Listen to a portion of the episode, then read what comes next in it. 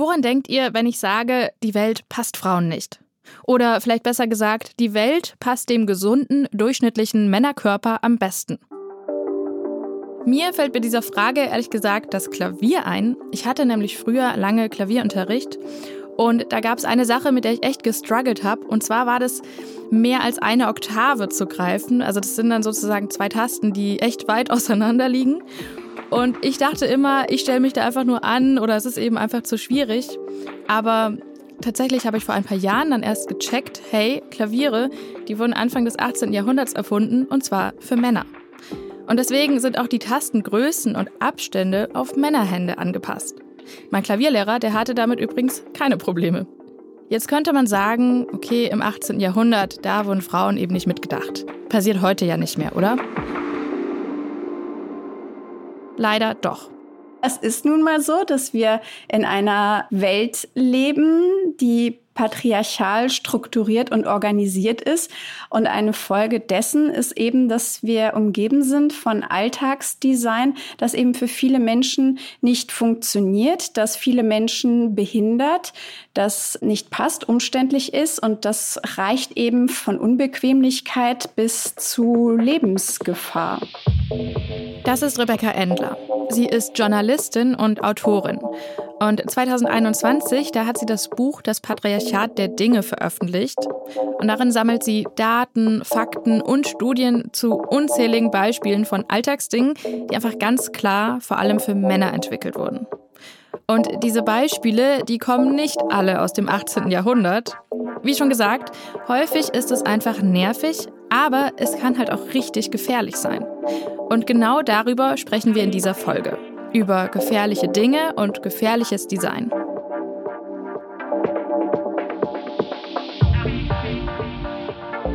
The Sex Gap. Ein Podcast von gesundheithören.de und der Apothekenumschau.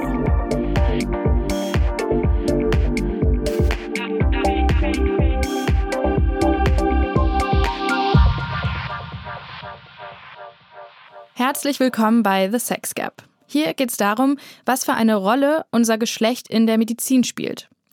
Aber unser Geschlecht spielt auch dann eine große Rolle, wenn es darum geht, wie sicher wir im Alltag sind. Autocrash-Tests werden zum Beispiel in der Regel mit Dummies durchgeführt, die dem Körper eines durchschnittlichen Mannes entsprechen.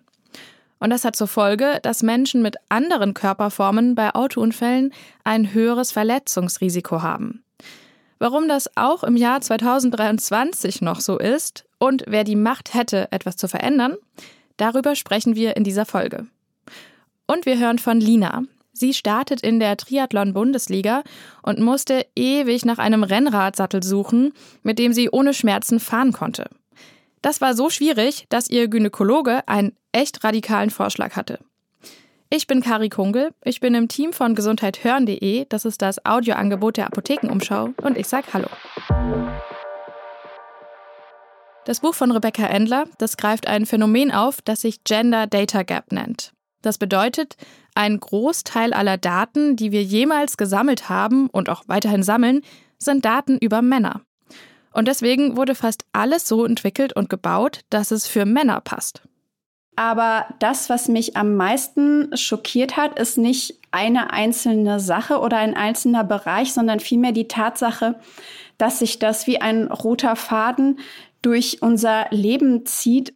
Dieser Gender Data Gap, der beeinflusst alle Bereiche, von Infrastruktur über Politik und Technologie bis hin zur Medizin. Und in unseren Folgen hier, da haben wir bisher ja schon über einige Beispiele aus der Medizin gesprochen, es ging unter anderem um Medikamentenforschung, um Notfallmedizin und um den Gender Pain Gap. Und erinnert euch doch mal an den Beginn der Pandemie. Da fiel auf einmal auf, dass die Standardgröße der Schutzmasken zu groß für viele Frauenköpfe war. Das lag daran, dass es in den Zertifizierungslaboren nur einen Normkopf gab. Und dieser Normkopf war, genau, er war männlich.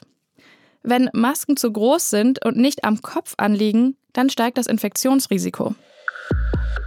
Vor zweieinhalb Jahren gab es ganz viele Fotos auf Twitter und so von Pflegerinnen und Pflegern, die gezeigt haben, die müssen sich das so häufig irgendwie umwickeln, damit es eng am Gesicht ansitzt, dass sie da irgendwie gequetscht werden.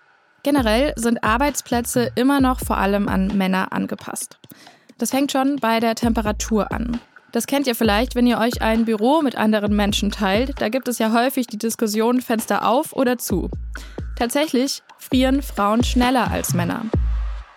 Und trotzdem sind viele Büros auf die Wohlfühltemperatur von Männern geeicht, und zwar 20 bis 21 Grad. Die Wohlfühltemperatur von Frauen, die liegt im Schnitt tatsächlich bei 25 Grad. Das klingt jetzt super hoch, aber es ist echt so.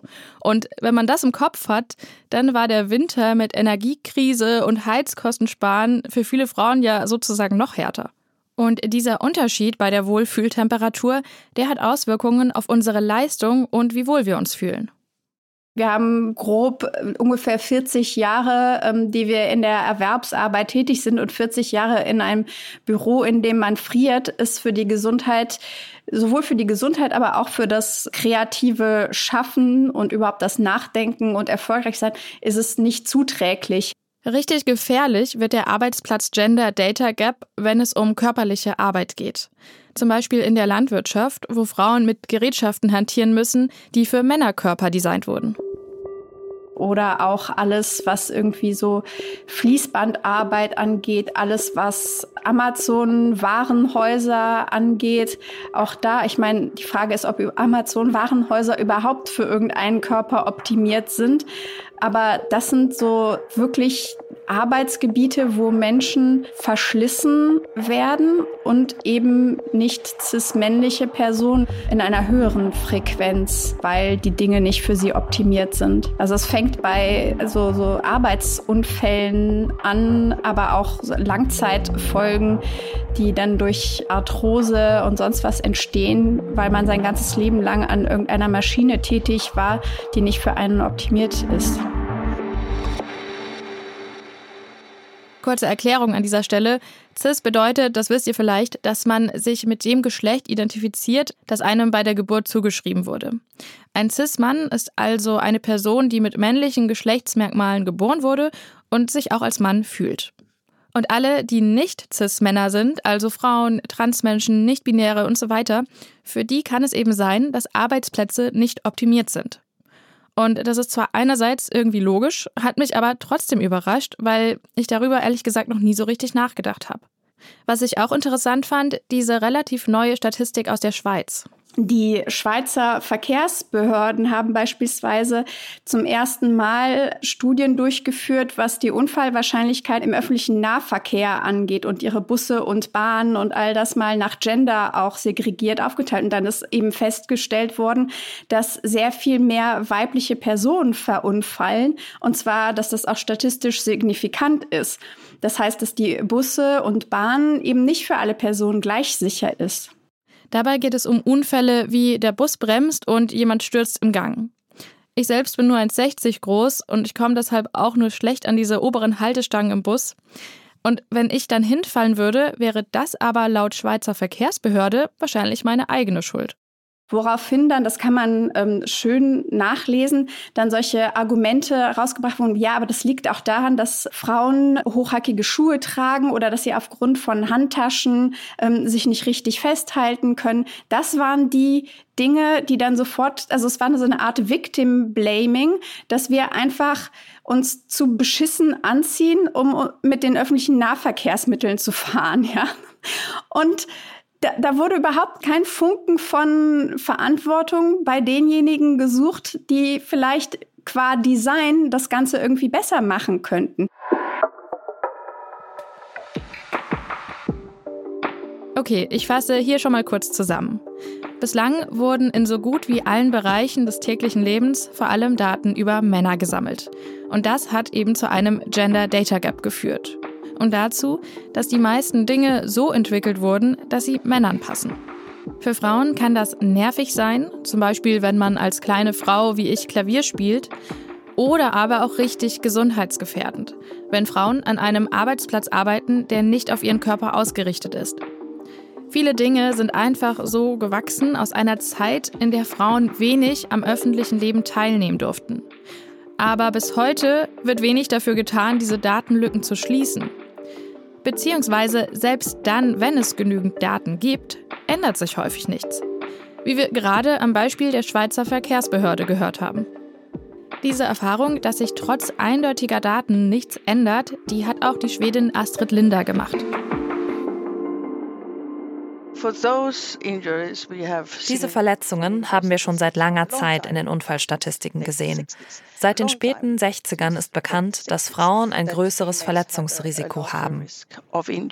Sie ist Professorin für Verkehrssicherheit und beschäftigt sich seit den 90ern mit einem weiteren Gap, nämlich dem Gender Safety Gap. Dabei geht es darum, dass Frauen bei einem Autounfall ein höheres Risiko haben, verletzt zu werden oder sogar zu sterben. Und um den Einwurf gleich mal vorwegzunehmen, ja, rein zahlenmäßig sterben mehr Männer als Frauen bei Autounfällen. Wenn man mal durchzählt. Und um es einfach zu machen, sprechen wir nur von Todesopfern, obwohl das Gleiche für schwere Verletzungen gilt. Also wenn man zählt, wie viele Männer und Frauen sind bei Unfällen, bei denen sie selbst gefahren sind, gestorben, dann sieht man, dass die Mehrheit Männer sind. Dann muss man sich angucken, woran liegt das? Es gibt da einige wesentliche Faktoren, die typisch für Männer sind. Dazu gehören zu schnelles Fahren, betrunken Autofahren und keinen Sicherheitsgurt benutzen. Männer haben also häufiger als Frauen einen gefährlichen Fahrstil. Und hier ganz kurz, ja, not all men, es geht um den statistischen Durchschnitt. Und dann kommt noch eine Variable dazu, und zwar die sogenannte Driving Exposure. Also wie viel Zeit verbringt jemand jährlich hinterm Steuer? Und auch hier liegen die Männer vorne, noch muss man sagen, denn die Frauen schließen auf. Die Unfallstatistiken müssen also erstmal so bereinigt werden, dass ein Vergleich möglich ist. Und dann zeigt sich aber, es wurde eine große Studie gemacht über Personen, die aus Autos befreit werden mussten, nachdem sie durch einen Unfall eingeklemmt wurden. Also wir sprechen von wirklich schweren Unfällen. Da hat man zum einen gesehen, dass Frauen ein höheres Risiko haben, im Auto eingeklemmt zu werden, aber auch, dass Männer und Frauen bei solchen Unfällen unterschiedliche Verletzungen hatten. Obwohl Autofahren ja schon viel sicherer ist als vor Jahrzehnten noch, zeigt also diese Studie aus dem Jahr 2022 immer noch große Unterschiede. Wenn Frauen bei einem Unfall im Auto eingeklemmt werden, dann haben sie häufiger Becken- oder Wirbelsäulenverletzungen. Männer verletzen sich eher am Kopf oder an den Armen und Beinen. Es gibt mehrere Gründe, warum Frauen häufiger eingeklemmt werden als Männer. Und zwar Grund 1. Mit einem gebrochenen Becken klettert man nicht mehr selbst aus einem Wrack, mit einem gebrochenen Arm vielleicht schon. Und Grund 2, Frauen haben deutlich breitere Becken als Männer. Der Abstand zwischen Beckenknochen und Fahrertür ist damit kleiner. Und Grund 3, Frauen haben im Durchschnitt kürzere Beine als Männer und müssen somit den Fahrersitz weiter nach vorne rücken. Dadurch gibt es bei einem Unfall kaum Pufferzone. Frauen werden also in Autos nicht so gut geschützt wie Männer. Uh, Die Unfallstatistiken zeigen uns, dass der weibliche Teil der Bevölkerung unbedingt mitgedacht werden muss, wenn wir testen, wie neue Autos die gesamte Bevölkerung am besten schützen. Und das leiten wir ab von Statistiken, die zeigen, dass Frauen bei verschiedenen Unfallszenarien ein höheres Risiko haben, verletzt zu werden. Den größten Verletzungsunterschied gibt es übrigens bei Auffahrunfällen. Dabei bekommen Frauen dreimal häufiger ein Schleudertrauma als Männer. Auch das liegt zum einen am Körperbau von Frauen. Frauen haben im Schnitt eine schwächere Nackenmuskulatur als Männer und können einen Aufprall nicht so gut abfangen. Zum anderen liegt es am Aufbau des Autositzes. Der müsste, könnte, sollte im Falle eines Auffahrunfalls mehr Energie abfedern.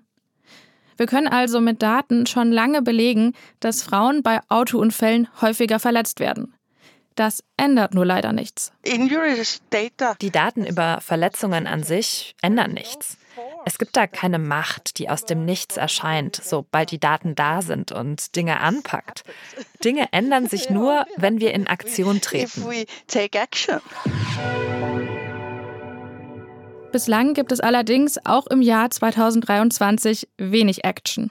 Denn es gibt von der EU fünf Crashtests, die quasi vorgeschrieben sind, wenn man einen Wagen neu zulassen möchte. Das ist wieder Rebecca Endler, die Autorin. Und von diesen fünf Crashtests sehen vier vor, dass der Crashtest ausschließlich mit einem cis-männlichen Crashtest-Dummy durchgeführt wird. Das heißt eigentlich, dass dieser Dummy quasi normiert ist auf die durchschnittliche Größe eines weißen Mannes mit einem durchschnittlichen Alter von etwa 40 und seiner ganzen Körperphysiognomie. Und zwar genauer, der Durchschnittsdummy ist 1,77 Meter groß und 76 Kilogramm schwer. Das heißt auch beispielsweise, dieser Crash-Test-Dummy reagiert auch ähnlich, wie es ein durchschnittlich großer 40-jähriger weißer Mann tun würde. Seine Körperfettverteilung ist so, seine Gelenke. Es ist nicht einfach nur eine Puppe, die so simpel ist, wie sie aussieht, sondern da steckt jede Menge Technologie dahinter. Und der fünfte vorgeschriebene Crash-Test ist übrigens ein Test mit Kleinkinder-Dummies. Nach erfolgreichem Abschluss dieser Crash-Tests kann der Wagen dann zugelassen werden und gilt als sicher. Für alle. Doch wirklich sicher ist er eben nur für den Durchschnittsmann. Das heißt auch für alle sehr viel größeren Männer oder für dicke Menschen beispielsweise, für alte Menschen ist der Wagen schon nicht mehr so sicher, aber eben auch für alle Frauen. So, und jetzt wird es ein bisschen absurd. Es gibt einen Crash-Test-Dummy, der vom ADAC auch immer als, naja, wir haben ja auch einen weiblichen Crash-Test-Dummy irgendwie so angepriesen wird. Dieser Crash-Test-Dummy entspricht aber auch der Physiognomie eines Cis-Mannes. Er ist einfach nur etwas kleiner. Astrid Linder meint, gut, dass es ihn gibt, also gut für kleine Männer. Die dienen dem Zweck, einem wichtigen Zweck, einen sehr kleinen und einen sehr großen Fahrzeuginsassen abbilden zu können. Aber das ist etwas völlig anderes, als den weiblichen Teil der Bevölkerung zu repräsentieren. Für die Sicherheit von Frauen bringt der Mini-Dummy gar nichts. Nun sind wir aber keine kleine geschrumpften cis-männlichen Männer, sondern etwas anderes. Aber auf unsere cis-weibliche Körpermorphologie, auf unsere unterschiedliche Reaktion eben ähm, bei Aufprallen, weil wir einen anderen Körperfettverteilung haben, weil wir einen anderen Körperschwerpunkt haben, weil unsere Gelenke anders reagieren. All diese Dinge, da, auf das ist ein Fahrzeug gar nicht optimiert. Nochmal Rebecca Endler. Die Schwedin Astrid Linder hat sich vorgenommen, das zu ändern. Dafür hat sie genug Daten gesammelt und analysiert, um einen Dummy zu bauen, der dem Körperbau einer weltweit durchschnittlichen Frau entspricht. Und herausgekommen ist Eva, 1,62 Meter groß und 62 Kilo schwer und eben mit den physischen Merkmalen einer Frau. Diese Daten können jetzt theoretisch alle Autohersteller nutzen. Dieses Projekt soll zeigen, dass es diese Daten gibt. Man kann sie nutzen und selbst ein Crash-Test-Dummy-Paar bauen. Den durchschnittlichen Mann und die durchschnittliche Frau. Und damit weiter testen. Und die Crash-Tests, die könnte man auch relativ leicht anpassen. Das Gute im Bereich der Verkehrssicherheit ist, dass wir die Abläufe kennen. Wir haben eine Methode. Wir machen diese Tests mit dem durchschnittlichen Mann seit über 50 Jahren. Leider fehlt für diese Anpassung bislang der Wille der Autoindustrie als die Hamburger Gleichstellungsbeauftragte, mittlerweile ist sie es nicht mehr, aber 2020 oder 2021 war sie es noch, Katharina Fegebank davon gesprochen hat, dass wir gegenderte Crashtest-Dummies brauchen, wurde das sofort das sich rausgepickt und von der Bild-Zeitung eine absolute Hetzkampagne gegen sie gefahren. Der Gender Gaga kennt kein Ende. Jetzt sollen auch noch Crash-Test-Dummies gegendert werden. Dann haben sie irgendwelche Verantwortlichen der Automobilindustrie einen dazu befragt und der hat gesagt, nee, bei uns ist alles in Ordnung. Diesen Gender Gap, den gibt es gar nicht. Und da wurde aber nicht irgendwie weiter geschaut, sondern damit war das Thema abgefrühstückt. Rebecca Endler hat eine Theorie, woher diese Reaktion kommt. Bis heute ist es so, dass wenn man irgendetwas anprangert, selbst wenn es Studien dazu gibt, wenn es belastbare Zahlen dazu gibt, es trotzdem immer noch so ist, dass, ähm, dass wir so ah, die hysterischen Frauen, die Feuer schreien, wo gar keins ist. Und es kommt noch ein Problem dazu. Und zwar haben die Vertreterinnen der Automobilindustrie ja recht, wenn sie sagen, bei uns läuft alles ordnungsgemäß ab. Es stimmt. Sie machen ihre Tests so, wie sie vorgeschrieben sind. Und die Regularien fordern tatsächlich wörtlich, man soll den Dummy eines durchschnittlichen Mannes benutzen. Punkt. Es muss sich also an den allgemeinen Vorschriften zur Zulassung von neuen Autos etwas ändern. Denn Crashtests sind sehr teuer und die meisten Autokonzerne werden kaum freiwillig doppelt so viel für ihre Tests bezahlen. Astrid Linder ist trotzdem zuversichtlich, dass sich das Prozedere ändern lässt, denn das wäre ja auch nicht das erste Mal. Sicherheitsgurte und Airbags zum Beispiel, die wurden auch in den Vorschriften ergänzt. Wir haben das alles ja schon mal gemacht. Die ersten Zulassungsregularien sind 1958 erschienen. Und in denen stand nichts über Airbags, weil es Airbags damals noch nicht gab. Also es gibt gewisse Abläufe und Strukturen, wie die Regularien überholt und ergänzt werden können. Also nochmal, wir müssen hier nichts erfinden. Aber wir müssen uns dafür einsetzen. Sonst passiert nichts. So, das waren jetzt ganz schön viele Infos auf einmal. Lasst uns nochmal sortieren. Der Gender Safety Gap zeigt, dass Frauen bei Autounfällen häufiger verletzt und in Autos eingeklemmt werden. Diese Unterschiede liegen daran, dass die Sicherheit von Autos für den durchschnittlichen Männerkörper optimiert ist. Denn Crashtests sind bislang nur mit einem Standard-Dummy verpflichtend und der entspricht, wie wir gehört haben, dem Körperbau eines Mannes. Um das zu ändern, müssten die allgemeingültigen Vorschriften zur Zulassung von neuen Autos angepasst werden. Und das ist ein politisches Thema. Umsetzen könnte man es sofort, dank der Forschung von Astrid Linder und ihren KollegInnen.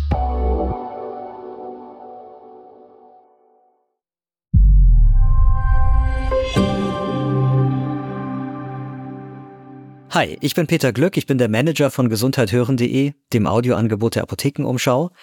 Und mittlerweile hören wir immer öfter, dass euch unsere Podcasts gut gefallen. Das freut uns natürlich mega.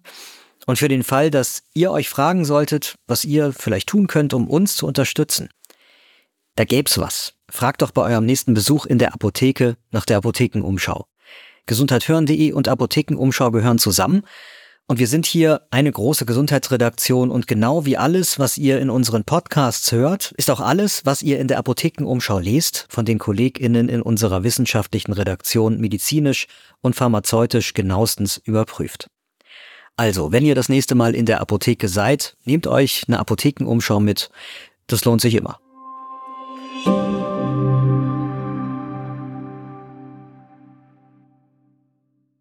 Dass die Welt für Männer designt ist, das ist nicht nur beim Auto so, sondern auch beim Fahrrad.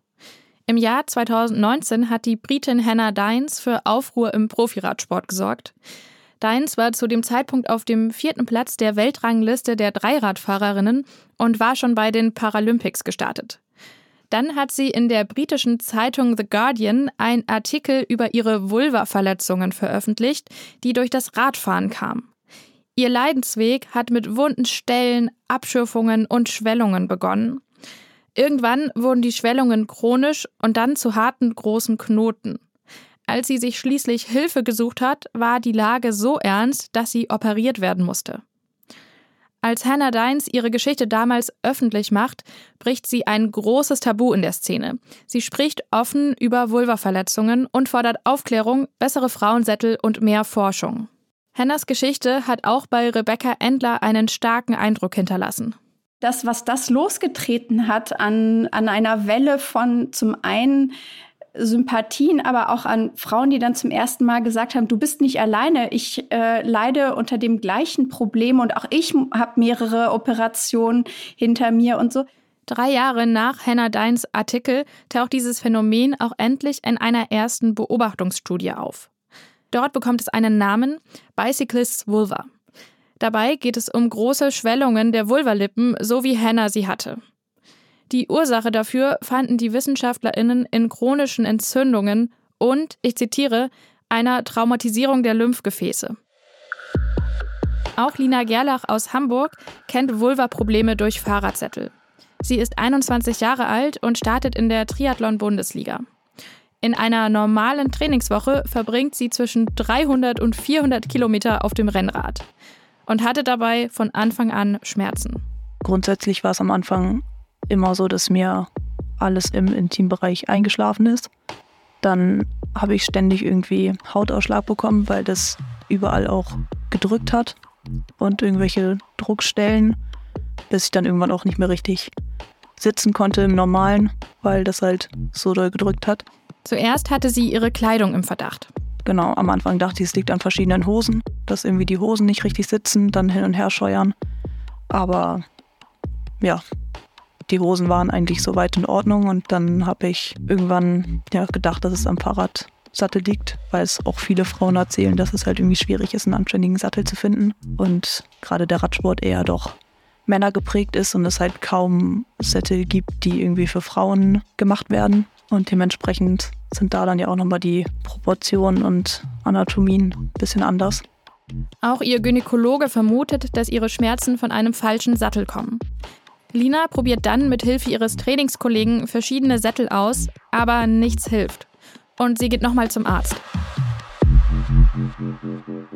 Und dann haben sie gesagt, ja, wir können deine Schamlippen so abschneiden, dass es nicht mehr stört. Oha, krass. Genau. Vor allen Dingen klingt das irgendwie total falsch rum, finde ich. Also sollte es nicht einen Sattel geben, der für dich passt und nicht dein Körper an den Sattel angepasst werden?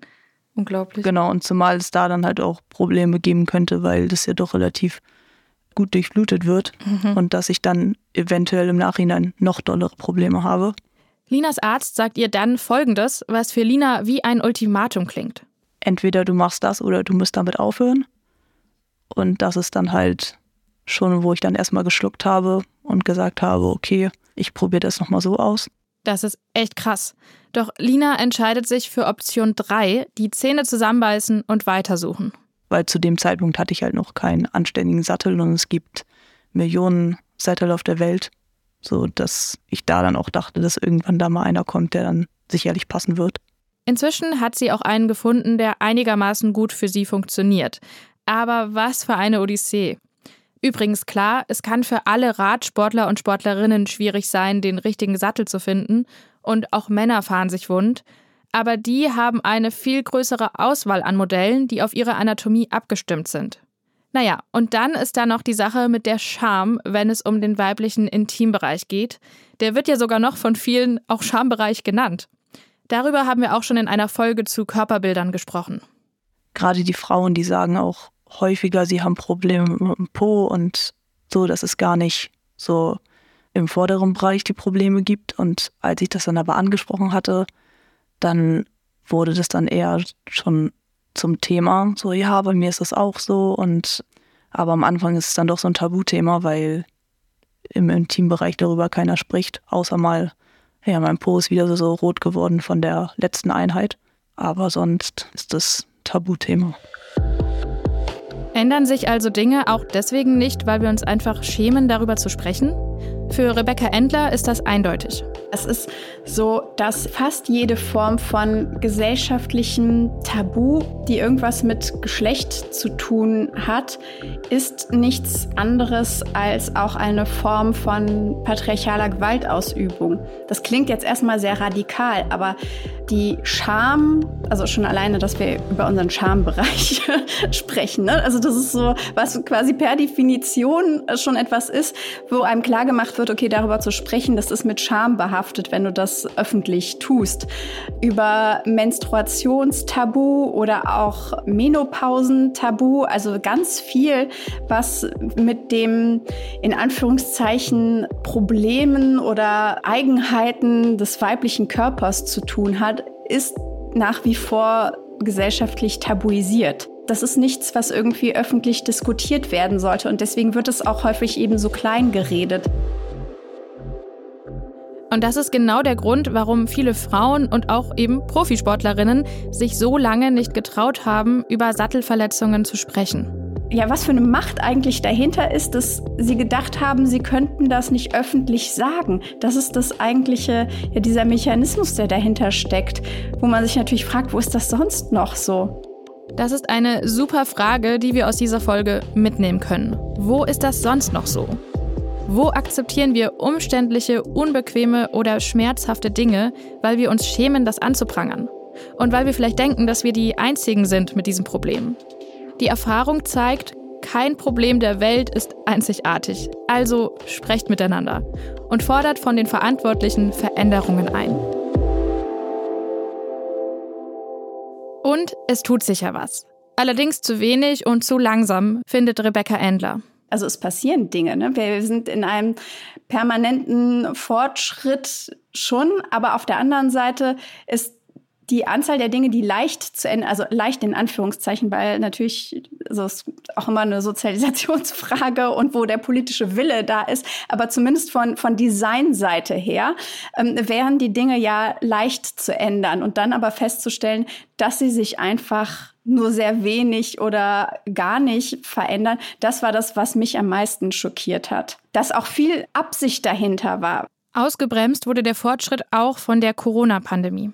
Das hat viele Bereiche, gerade im Bereich der, dieser ganzen Forschung, die den Gender Data Gap schließen sollten. Ne? Alles, was irgendwie Gender Studies sind, aber auch was ähm, die Genderrolle in MINT-Fächern angeht und so diese ganzen Forschungsprojekte ähm, sind tatsächlich auch mit die ersten, die in der Pandemie ein bisschen eingestanzt wurden, weil die Personen, die diese Forschung betrieben haben, eben mit einer größeren Wahrscheinlichkeit auch noch Care-Arbeit äh, für Kinder oder für ältere Menschen übernehmen müssen, weil das die Bereiche sind, in denen auch am ehesten nicht cis-männliche Personen arbeiten. Das heißt, die Anzahl der Forschungseinträge beispielsweise in diesen Bereichen ist in der Pandemie extrem zurückgegangen. Crashtest-Forscherin Astrid Linder blickt etwas optimistischer in die Zukunft.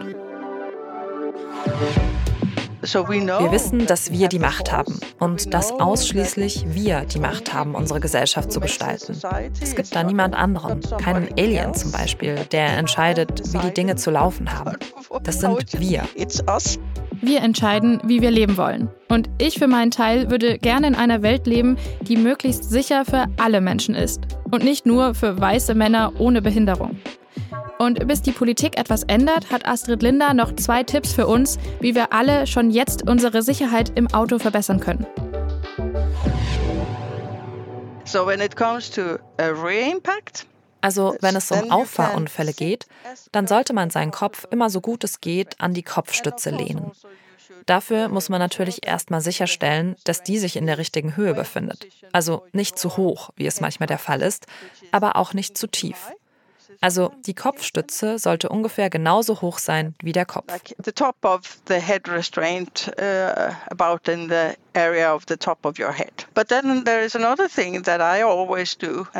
Und dann gibt es noch eine Sache, auf die ich immer achte. Ich passe immer auf, dass der Sicherheitsgurt fest auf meinen Hüftknochen aufliegt. Damit senke ich mein Risiko, während eines Unfalls unter dem Gurt durchzurutschen denn dabei könnte der Gurt in meinen Bauch einschneiden und meine Organe verletzen.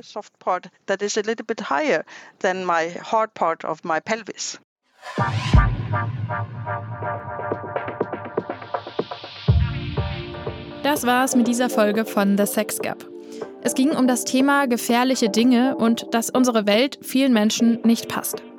Dazu zählen so ziemlich alle, die nicht weiß, männlich oder ohne Behinderung sind. Und das liegt an dem sogenannten Gender Data Gap. Bis heute sammeln wir in den meisten Bereichen hauptsächlich Daten über Männer und entwickeln deswegen Dinge so, dass sie eben Männern am besten passen. Und das kann für alle Nicht-Männer einfach nervig und umständlich sein oder eben auch lebensgefährlich. Das krasseste Beispiel ist das Auto, haben wir ja gehört. Frauen werden in Unfällen häufiger verletzt oder im Wrack eingeklemmt, weil die Sicherheit von Autos für den Körper eines durchschnittlichen Mannes optimiert ist. Um das zu ändern, braucht es großen politischen Willen. Denn man müsste Crashtests mit weiblichen Dummies für alle Automobilhersteller vorschreiben. In anderen Bereichen blockieren Tabus und Scham eine Veränderung. Allgemein gilt, wenn euch auffällt, dass Dinge für euch umständlich oder sogar gefährlich zu nutzen sind, dann sprecht darüber. Denn diese Dinge brauchen Aufmerksamkeit, damit sie verändert werden können. Das Buch von Rebecca Endler und alle anderen Quellen verlinken wir euch in den Show Notes. In der nächsten Folge geht es um das Thema Lipödem. Das ist eine krankhafte Fettverteilungsstörung, die fast nur bei Frauen auftritt. Und zwar an den Beinen, an Hüfte und Gesäß und manchmal auch an den Armen. Ich habe mit Kati gesprochen. Sie hat ein Lipödem und sie musste sich schon oft Sprüche anhören wie nimm doch einfach ab. Und äh, ja, Menschen verstehen halt manchmal nicht, dass da eine Krankheit dahinter steckt. Was die Medizin über das Lipödem weiß und wie es sich behandeln lässt, darum geht es in der nächsten Folge. Wenn ihr ein Thema habt, über das wir mal eine Folge machen sollen, dann schreibt uns das gerne an redaktion.gesundheithören.de. Oder ihr meldet euch einfach bei TikTok, dort heißen wir geschlecht.gerecht. Wir freuen uns, wenn ihr The Sex Gap abonniert und bewertet, zum Beispiel bei Spotify oder Apple Podcasts. Alle zwei Wochen gibt es eine neue Folge. Ich bedanke mich bei allen, mit denen wir dieses Mal für die Recherche sprechen konnten. Macht's gut, eure Kari Kungel. The Sex Gap. Ein Podcast von gesundheithören.de. Das Audioangebot der Apothekenumschau. Produziert in Zusammenarbeit mit Polar Berlin.